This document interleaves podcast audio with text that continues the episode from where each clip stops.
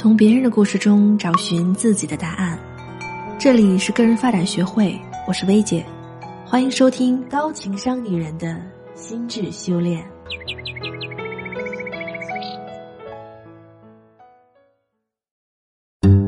薇姐你好，我最近遇到了一个困惑，想向你请教一下。事情是这样的，我一直负责的都是一些小项目，而且完成的还不错，领导也比较认可我。但是前几天，领导突然交给我一个大项目让我来负责，我从未做过这么大规模的项目，而且没有什么经验，想想项目推进过程肯定就很复杂，所以有些害怕。于是我找了一些有经验的同事询问情况，希望能够从他们那里取取经。可是他们都说大项目做起来有些难度，会有很多无法预知的问题要处理。听完我更害怕了，担心我完成不好这个项目，影响公司的业绩。但是我也不能直接去给领导说我干不了啊，所以有些焦虑，不知道接下来该怎么办。请薇姐帮我分析分析，谢谢薇姐。小雅你好，我很理解您现在的感受。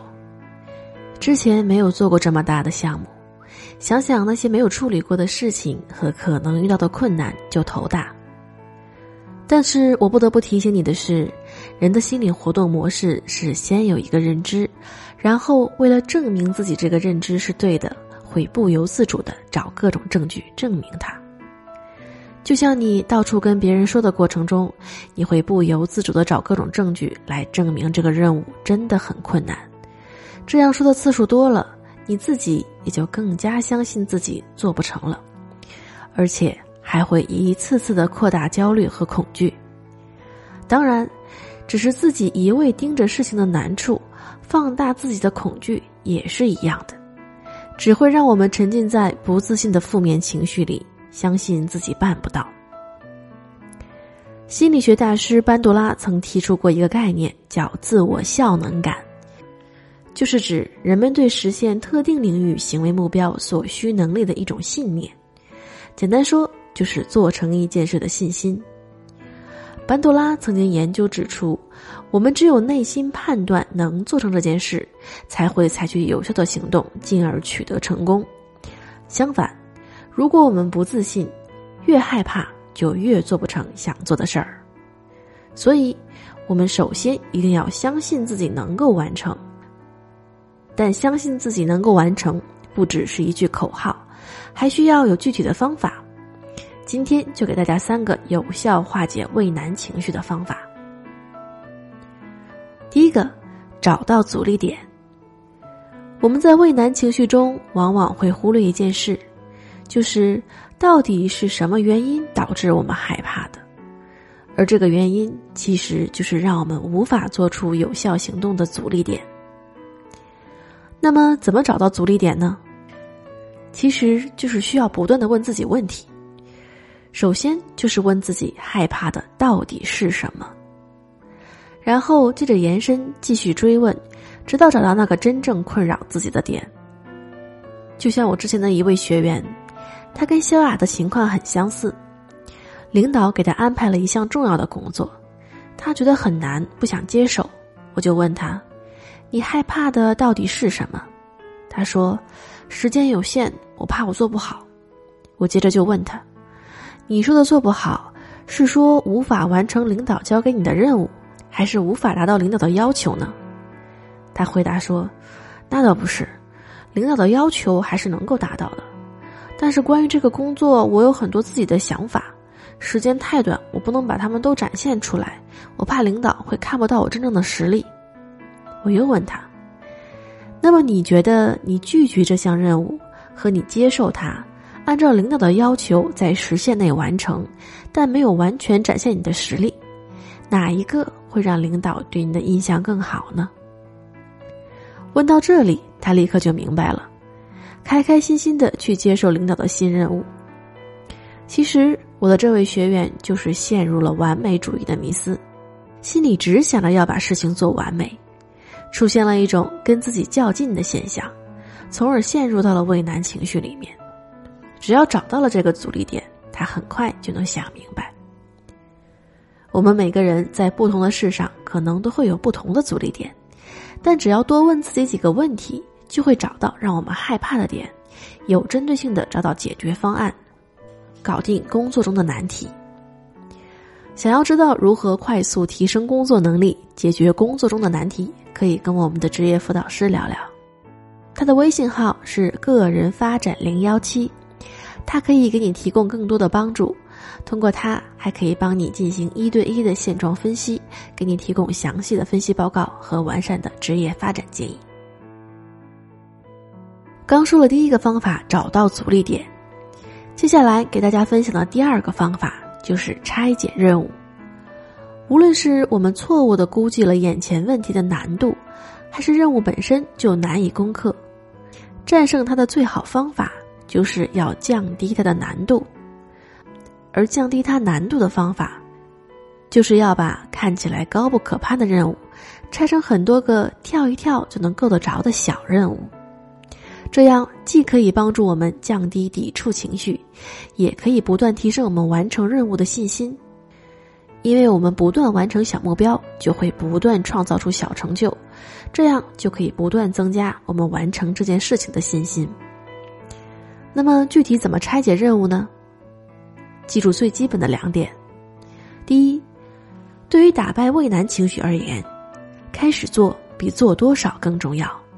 只要我们能成功启动，我们的注意力就会从畏难情绪转移到解决眼下的问题本身，后面的事情也就会好办多了。所以，我们面对任务一定要尽快开始，这个开始的动作也要尽量的简单，哪怕只是打开电脑建一个空的任务推进表，这样的动作都是很好的开始。第二，完成比完美重要。开始行动之后就是持续行动，那么怎么保证自己能够持续行动下去呢？就是每次停下来之前都要先想好下一步要做什么，无论这个停顿是突然的打断、临时更紧急的任务，还是去喝个水休息一下。停顿之前就花五秒钟想好回来之后要做什么，要花多长时间完成一个什么样的阶段性的小成果。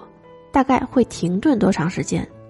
甚至可以把下一步需要操作的页面先在电脑上打开，想好下一步这样一个简单的小动作，可以大大减少我们的注意力切换成本，从而大大降低畏难情绪。等到任务已经进入持续推进状态了，我们的畏难情绪也就基本被打败了。这个时候，我们就可以梳理一下任务推进各环节所需要的时间。现在还有哪些难点需要什么样的帮助？按照正常的项目管理方法，按部就班的推进了。刚刚我们说了寻找阻力点、拆解任务这样由内而外克服畏难情绪的方法，其实我们还有从外而内克服畏难情绪的方法，就是搭建攻坚支持系统。所谓攻坚支持系统，简单说就是可以帮助我们一同攻克难关的人。好的支持系统不但可以帮助我们消灭畏难情绪、完成任务，还能成为我们成长的脚手架，是用外驱带动内驱的好方法。那么，什么样的支持系统才是好的支持系统呢？首先，它得是积极的，因为别人对我们的认可，其实可以反过来影响我们对自己的评价，尤其是当我们信心不足的时候，一定要寻找积极的支持系统。这个时候就不要找那些说话直、爱挑刺儿的朋友聊天了，因为消极的外部评价会对我们的信心造成毁灭性的打击。其次，他得是优秀的，他只是鼓励你还不够，他的鼓励还得很有说服力。影响自我效能感的另一大因素就是替代性经验。什么是替代性经验呢？就是你身边的人有做成类似事情的经验，这样不但他的建议会更有价值，而且看到身边的人能做成类似的事，我们自己的信心也会大增。这就是为什么办公室里如果有一个人减肥成功，其他人也就很容易减肥成功，就是因为看到别人减肥成功，一问是怎么做到的，其实无非就是少吃多运动，这些道理我也懂。而且她美了，天天在我眼前晃，我也觉得我自己也能美，就很容易成功了。此外，寻找支持系统还有一点很重要，就是他得愿意帮助我们。我们的支持系统可以在家人朋友中找，也可以在同事领导中找。其实，优秀的同事领导是很好的选择，因为在工作上他们很容易给我们创造替代性经验。那么，怎么让他们愿意帮助我们呢？这可是个系统工程。首先，你要区分对象，不同的人用不同的方式。然后你还要找到你们之间的利益结合部，此外，你还要在平时做好情感处置。这些方法在我们的职业精英研修班中都会带大家具体操练，咱们之后的节目也可以就这个话题再具体聊聊。回顾一下，今天给大家分享了找到阻力点、拆解任务和搭建攻坚支持系统三个方法，来帮助我们化解畏难情绪。帮助大家轻松搞定所有的工作任务。